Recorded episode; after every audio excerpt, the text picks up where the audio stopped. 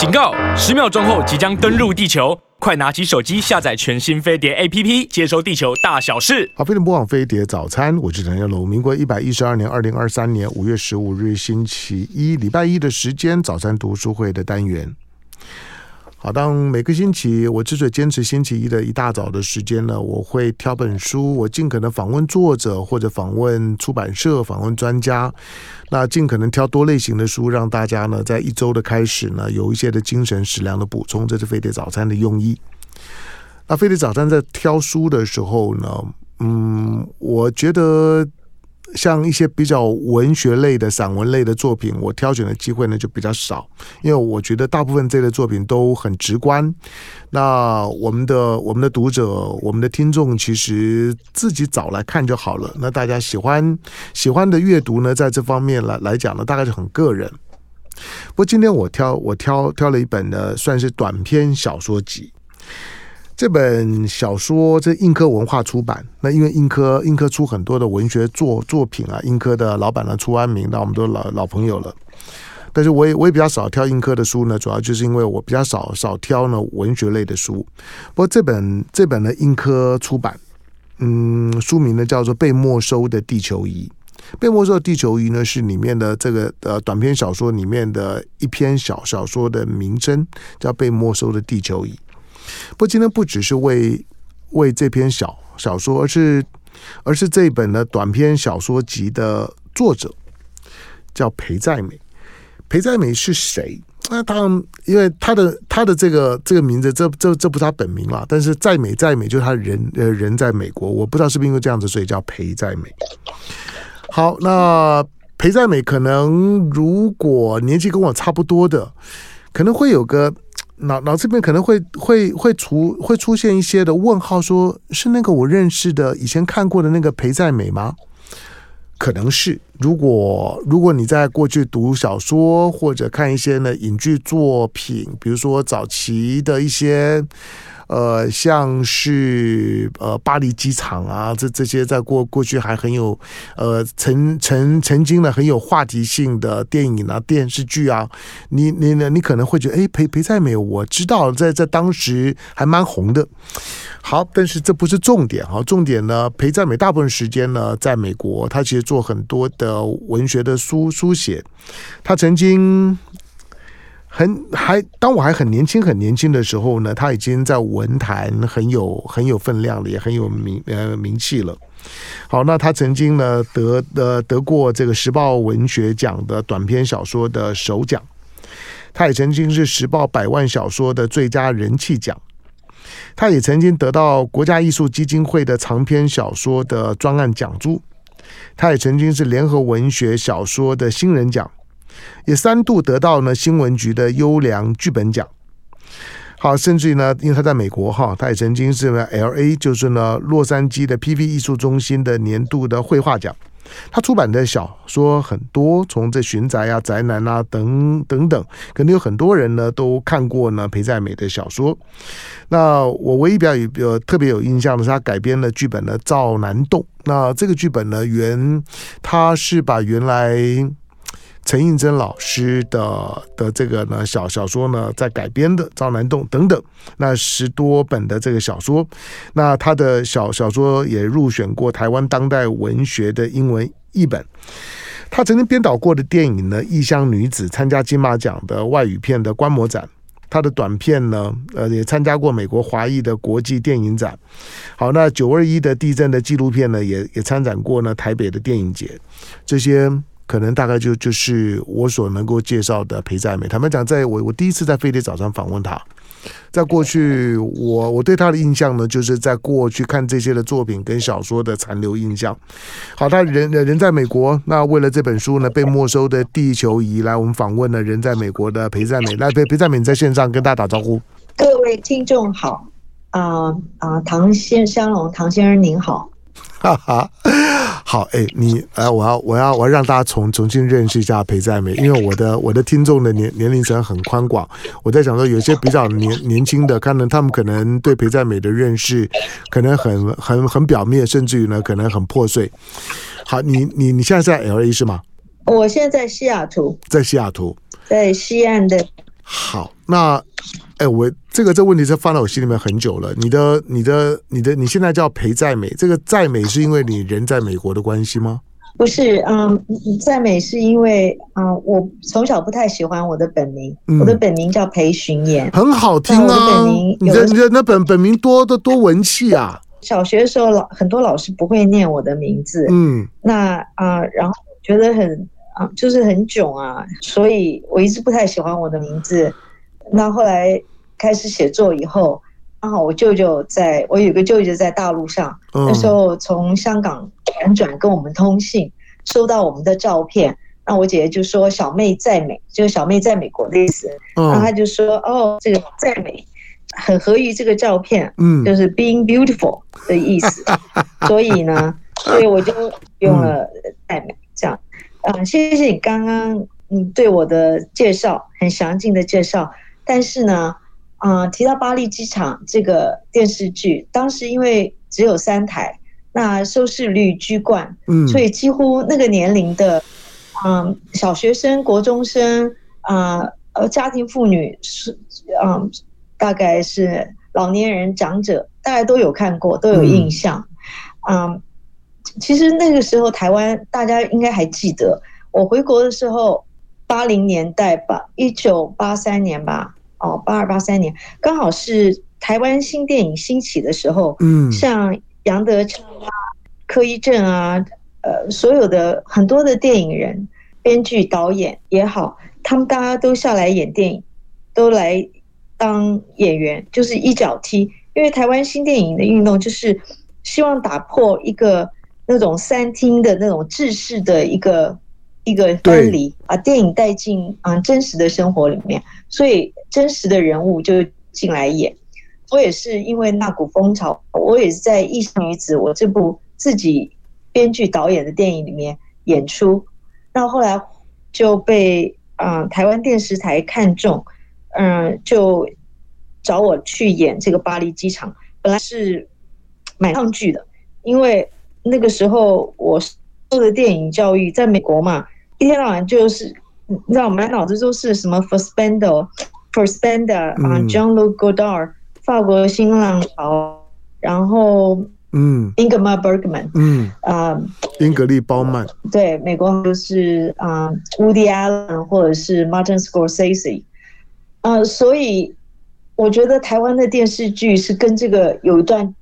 蛮大的距离的，那所以我就不大愿意演。然后他们就游说嘛，就说你现在也没有工作啊，你不如回台湾来 拍，也可以跟这个工业界嗯熟悉一下。那你既然要做编导，那熟悉一下工业界是必经的一个途径吧。所以我想说，好嘛。那就那就演吧，然后演了以后就嗯，因为他是一个台湾出资最高的没错电视剧，没错，所以就就比较引起轰动。对，因为他们是在巴黎取景，嗯，其实大部分都是在台湾拍的啦，都是在那个影棚里面拍，只是外景，嗯，在巴黎拍，所以呢，大家都觉得。很新奇嘛，就变成三台之冠，嗯、所以就很多人看，嗯，然后所以给大家一个印象就是说我很活跃，其实我没有很活跃，嗯、我在电影圈里面其实是非常的，我觉得受到了冷落，而且 而且是一个很边缘的一个位置，对啊，嗯，好，那但是后来其实我做开始写作也是由于没有办法拍电影。我是很很想，我本来是想是学画到美国，后来就转而开始学电影拍电影，自己拍了两部，一部短片，一部长片的实验电影之后呢，然后回台湾参加金马奖外观摩展，那就因此就受到注意，受到注意以后就拍了这个巴黎机场这个剧，接着他们又找我拍别的。婉拒了，就没有再继续拍。嗯、那嗯，因为我不想再嗯，在这个圈子里面做一个演员，嗯、但是一直没有一个机会，我自己想拍的电影，写了几个剧本，给白景瑞导演也写过剧本，但是觉得很挫折感很很大。后来我就觉得说，啊，开始重新，就是等等于是从头做起，然后就写小说，把自己想的故事写成小说，然后就参加文学奖啊，这样，这是唯一的一条路可以得到出版，可以受到重视，然后就变成作家，一写三十多年。嗯，好。嗯，当然写作的路，第一个你要有天分了。那第二个，我觉得，我觉得生活的经验、生活的素素材，就像我都看到你的序言里面谈到的，其实人类呢，虚构的能力是有极限的哈，所以基本上都还是在自己的生活的经验里面呢，去去寻找素材，在改编，然后呢，再再表达呢自己的想法。我刚我刚之所以这样的问裴在美，是因为第一第一个我第一次访问你，第二个我说在我我对于裴在美的理解跟认识，也就停留在巴黎机机场的那个年年代。虽然我我我知道你的你的你的短篇小说成名甚早，就像你这本被没收的《地球仪》。我看到印刻杂印科出版社呢，出版社呢在在你的书的书腰上面，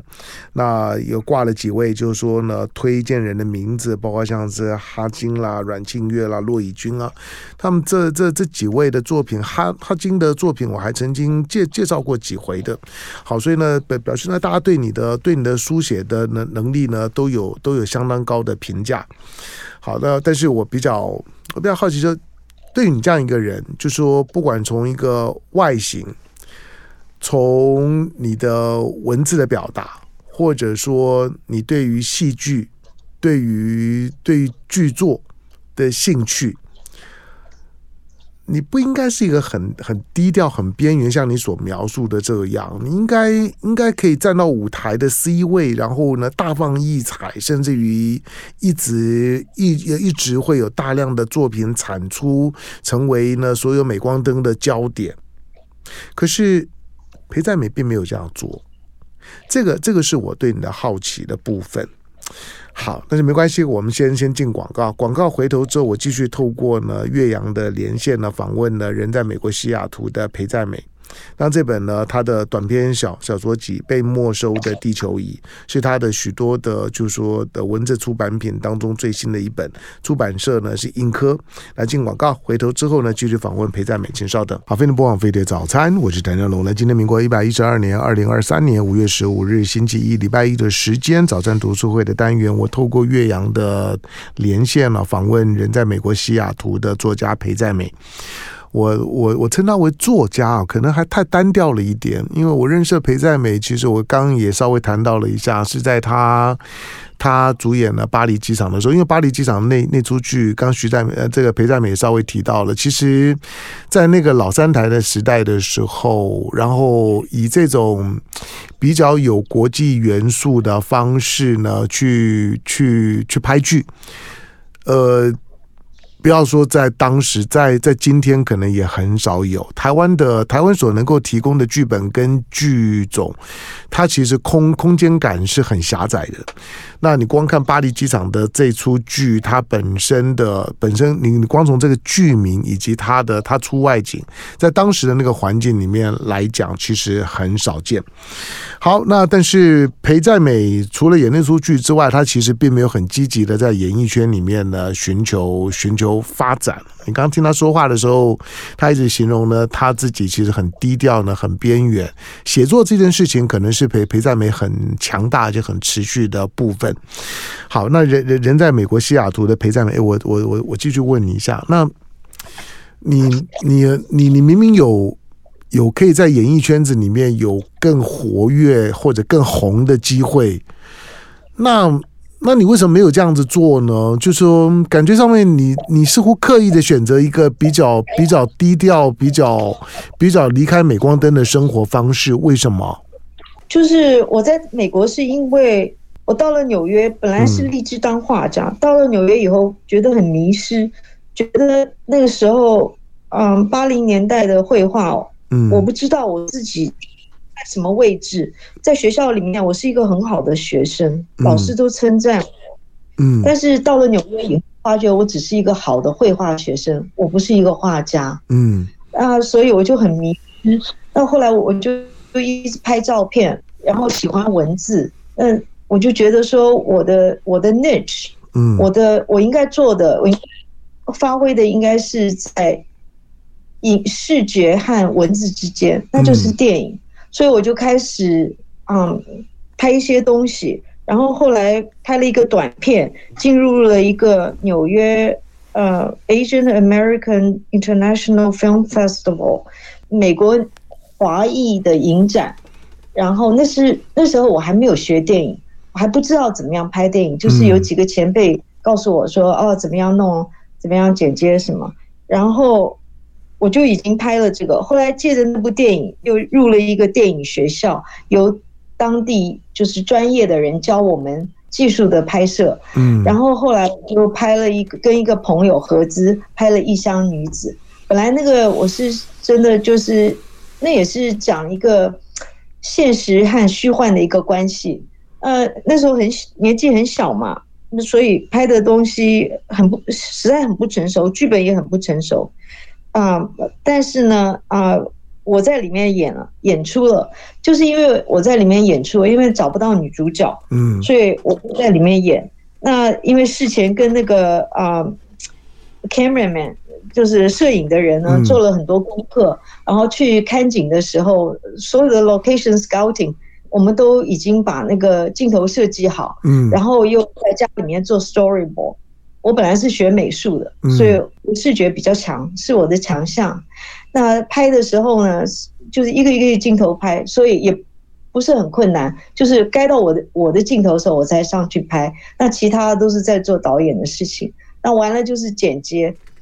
呃，所以拍完这个电影之后，他们才找我去演这个巴黎机场。演了巴黎机场之后，他们又安排我演另外一个戏。那个戏，他们就说一个女的台式的一个女导演，对不起，我不记得她名字了。然后他就说这个戏也非常合适你，因为这是讲都会女性，就有点像八零年代台湾的《Sex and the City》，you know？嗯，我我晓得，在在台湾，在台湾翻译做欲望城市，嗯。对对对，就有点像八零年代的台、嗯、台湾的欲望城市，嗯，其实是可以很红的，但是我婉拒了，因为我觉得那个就是演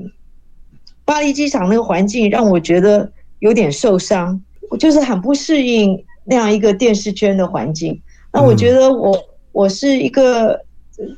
你知道，因为满脑子都是都是新那个欧洲新浪潮电影啊。都是那些学来的东西嘛，嗯、自己应该是做那样一一一个工作，而不是啊、呃、为了赚钱，大概还是不够饿吧。嗯，You're not hungry enough、嗯。对，你要是够穷够饿，你什么都肯做，所以呢就没有去为五斗米折腰。然后后来就呃那那段在台湾的那六年，其实应该是我生命中最。可以发挥的做很多事的六年，但是却是我生命中最低潮的六年。哦，一直我是苦无机会，我觉得，然后给白景瑞导演写了一个剧本，后来又到一个据点，一个嗯广告拍摄公司去做导演和制作，然后他们对我很好，但是就是拍广告片嘛，对，后来柯一正啊什么也进了那家公司。和平，还有一个台湾一个导演和平也进了那家公司，后来我就离开了，我回了美国，结了婚，然后就觉得说，我对我自己还是蛮有信心的。我觉得一个有有才华、有理想的人，无论什么样的一个媒体，你都可以发挥。那我既然知道如何运用文字，我就开始写写小说吧。对，然后就从头做起，就参加小说奖啊什么的。因为在美国念念书的时候，也读了一些文学，所以后来回到美国以后，我就开始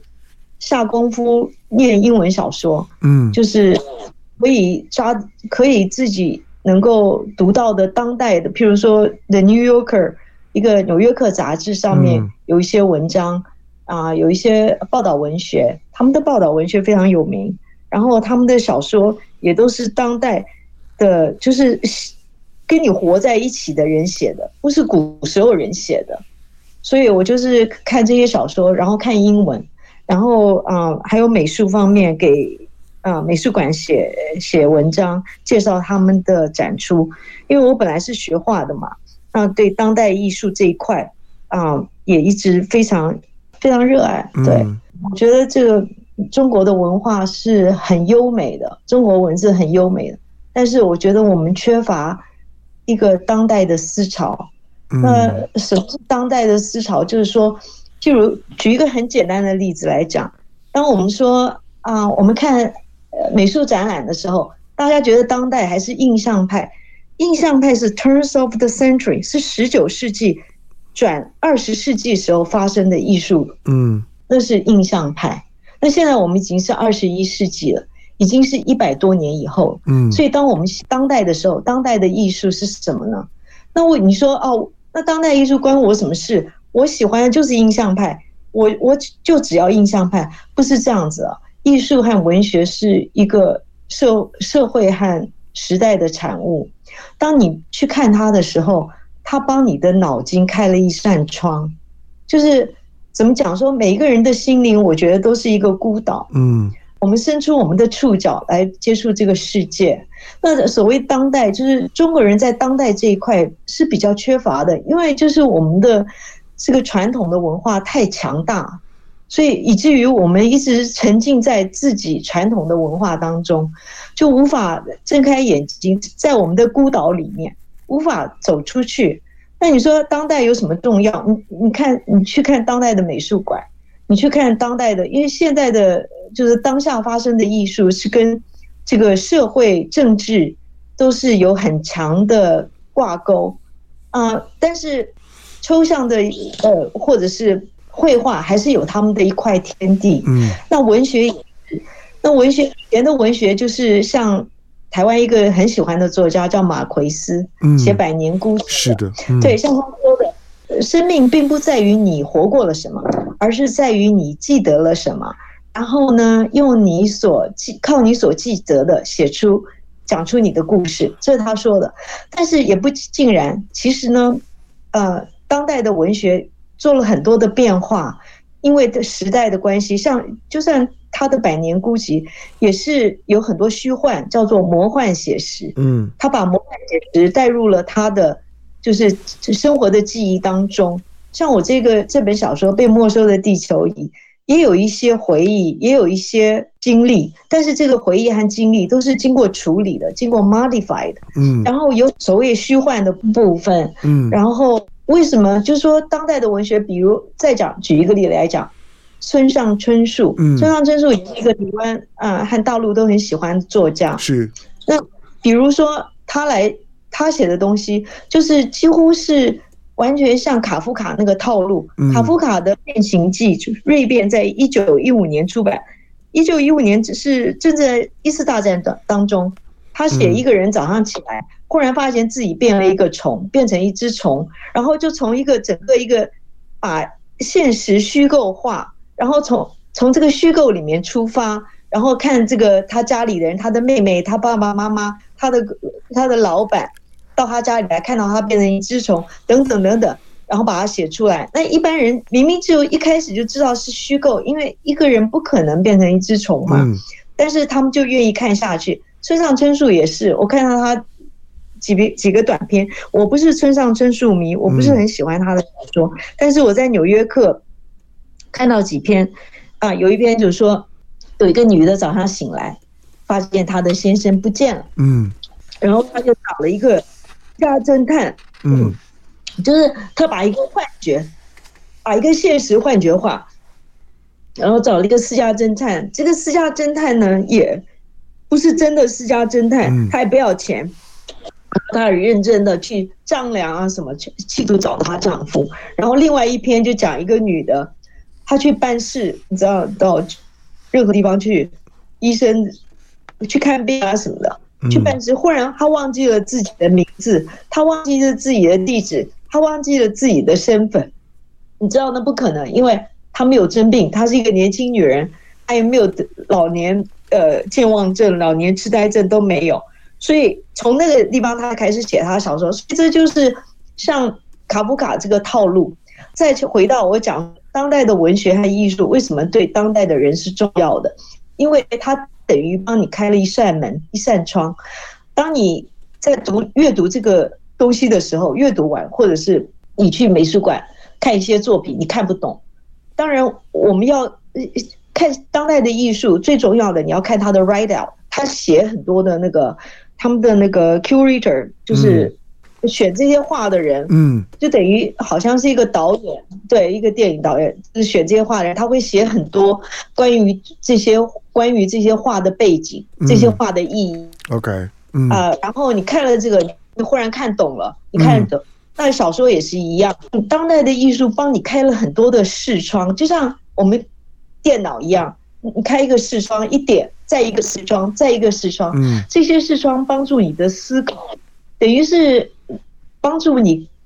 开开展了你不同的思考，嗯，然后不同的眼光，然后因为你的不同的不同的眼光，不同的思考，你会有不同的判断。不同的判断，你会有不同的选择，是不同的选择，我们会有不同的人生。这是为什么当代艺术是重要的？那你可以讲说，大家也可以想说，那我们去看电影啊，但这些小说改编成电影也不是一样，不一样。嗯，为什么呢？小说是文字，文字是符号，你要通过符号把它转换成一个场景。嗯，譬如说，你看 我的小说，我的小说是很视觉的，我的小说也是很。很戏剧化很浓的，没错。但是呢，他没有人在你面前演，他是要通过文字的符号来转换，这就是一个脑筋处理的过程。嗯，那你通过处理以后呢，你的脑筋会展开一个视窗，你会去处理这些事情。嗯，但是你电影的话样，电影是把这些东西都处理好了，展现在你眼前给你看。嗯，就是已经已经是 ready made，已经是全部都做好的。所以你不需要脑筋，不需要有这个处理 process 的过程。嗯，那你就动这个脑筋，你不动脑筋，你的脑筋就无法开展。嗯。啊，好，就像传教士一样的，不会，不会，不会。我刚刚，我刚刚，我刚刚，我要听你在在在在说你的这些的这些的呃写写作，或者是你的一些的一些的文学艺术认识的认识论的时候呢，其实我我是听得很很专注的。好，在我们线上的呢是人在美国的裴在美。那今天呢，访问裴在美，我我第一次访问裴在美，当然用意呢是因为呢，这这本书这本书呢，印刻文化出版。那裴在美的短篇小小说，他把它集结了之后呢，里面有非常多的故事啊。这些故事其其实，我在我在我在我在读的时候呢，是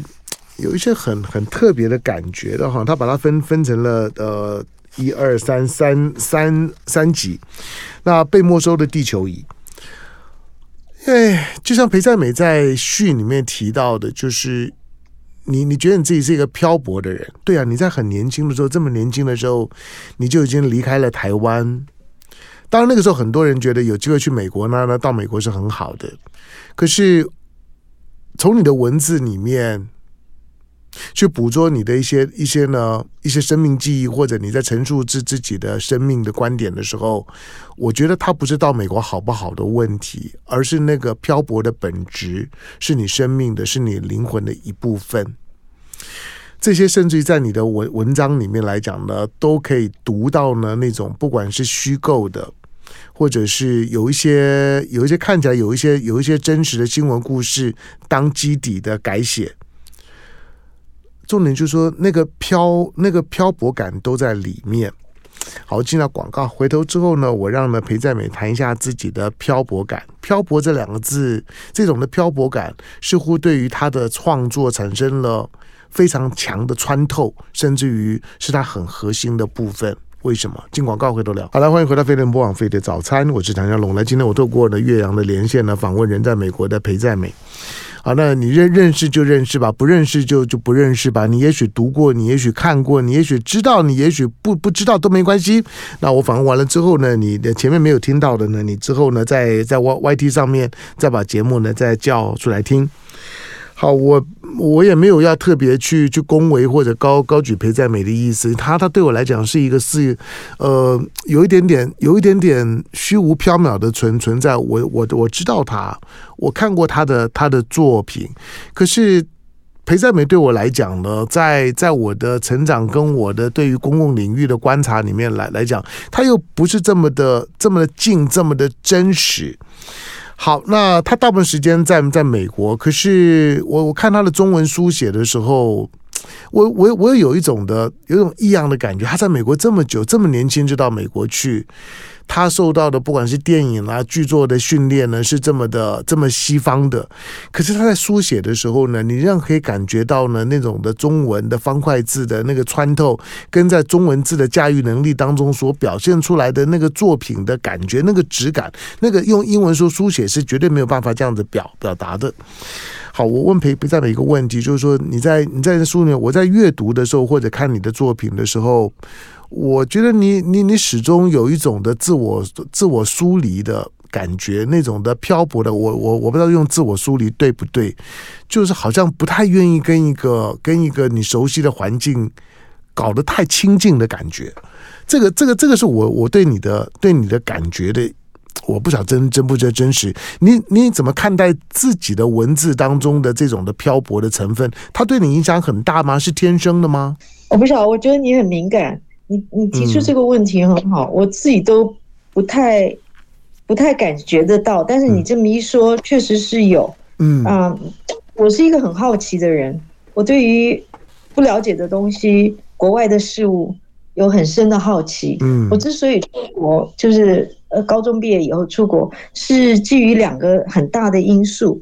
有第第一个原因是因为我当时有一个。老师，嗯，他的名字叫做孙多慈。那孙多慈老师呢，是我等于是他的入室弟子，因为他已经那时候刚从师范大学退休。他本来是教师范大学，他是师大的美术系的教授。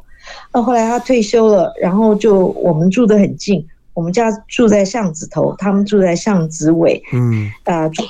住在七张新店那边。哦，OK。我父亲认识他的父亲，他们都是嗯，曾经参加这个孙中山先生革命的人，嗯，所以我父亲就叫我去跟他学画。那他是徐悲鸿的学生，哦，那他然后跟徐悲鸿有一段恋爱关系，嗯，呃，然后他在教我的时候，就常常提起来说，很遗憾的说，嗯嗯，那时候庚子赔款都帮他办好了。但是他夫妻不准他去法国，嗯，所以他就很遗憾，所以他就跟我讲，他说：“你如果对对绘画真是认真而且热情的话，你应该到国外去学画，因为国内的环境，你看我教师大，师大是最好的美术系了，你就算是考上师大的话，也不过就是尔尔。所以他说你你应该到国外去，因为他说那个氛围是不一样的。”嗯，所以我就跟家里讲说，我希望到法国，还跑去学法文，但是家里不同意，说你去美国好了，因为你一个哥哥一个姐姐当时在美国念书，所以有个人照顾比较好，所以我就我就选择去美国，这是一个原因。但另外一个原因就是我交了一个男朋友，那家里的反对的非常厉害，那啊，那所以等于是是。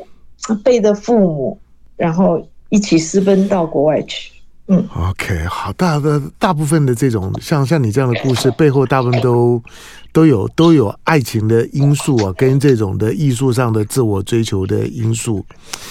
好，就实际上，当我在读读你的这些短篇故事的时候呢，我觉得每一个每一个短篇故事都是一个人生的缩影。好，那那你你你这次把它结，把它把它呢编在这个就被没收的地球仪里面，你有你有特别要表达的部分吗？这本书比较特别的地方是我分了三集，因为三集的风景都各自不同。嗯、那第一集是比较是属于就是马奎斯讲的回忆的部分，嗯，你活过了什么不重要，重要是你记得了什么，然后靠你记得了写讲出你自己的故事，然后完了之后你要掺杂一些虚幻。然后完了之后呢，啊、呃，你要 modify，你要处理这个题材，你不光是只是啊、呃、讲出你的故事，你不是写一个自传，啊、呃，你必须要找到一个声音，把你最内心的最重要的一个一个讯息表达出来。嗯，那用什么方式表达？然后你需要一个结构。这些都是在一个小说里面啊的一个很基础的很重要的部分，所以他们已经不是原来的故事，也已经不是原来的经历。当他们被写成小说以后，他们已经是一个独立的、一个独立的篇章，一个独立的故事。就像唐先生您刚刚讲的，嗯，他是一个好像一个独立的人生。你像我们到国外去，你在国内你不会觉得你是一个东方人，嗯，你不会觉得你的你的种族啊，你的什么，但是到国外，你绝对，你就算。自己不觉得，别人也会提醒你。从别人眼睛，你的身高、你的肤色，啊，你的文化、你的想法，都是跟别人不同的，尤其是跟西方不同的。然后呢，你到外国，你是一个异乡人，嗯，但是呢，你努力去学这个异乡，从异乡你好奇，然后你从里面学到一些东西，啊，然后建立你自己，建立你自己的一个一个身份。那所谓的身份，不光只是说你是一个，比如你是一个医生，你是一个建筑师，你是一个 IT guy，你是很会赚钱啊，你知道，你有了圆了这个美国的梦，不只是这样，嗯，而是在这个小说里面呢，这个女主人翁在第一集里面的这个女主人，她在想要，我要做一个什么样的人？嗯，我要在这个社会上，我是一个东方女子，我要这个社会上。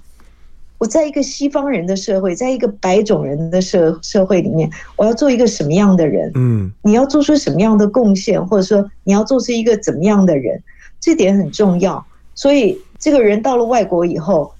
他的这个漂泊感确实是存在的。嗯，但是这个漂泊感也激励了他想变成一个怎么样的人，在跟国外的人的一些，你在认识一些人，在美国人。跟他们的文化，嗯跟他们的一些交集，我们对跟美国是非常亲近的。像我们这个年龄的人，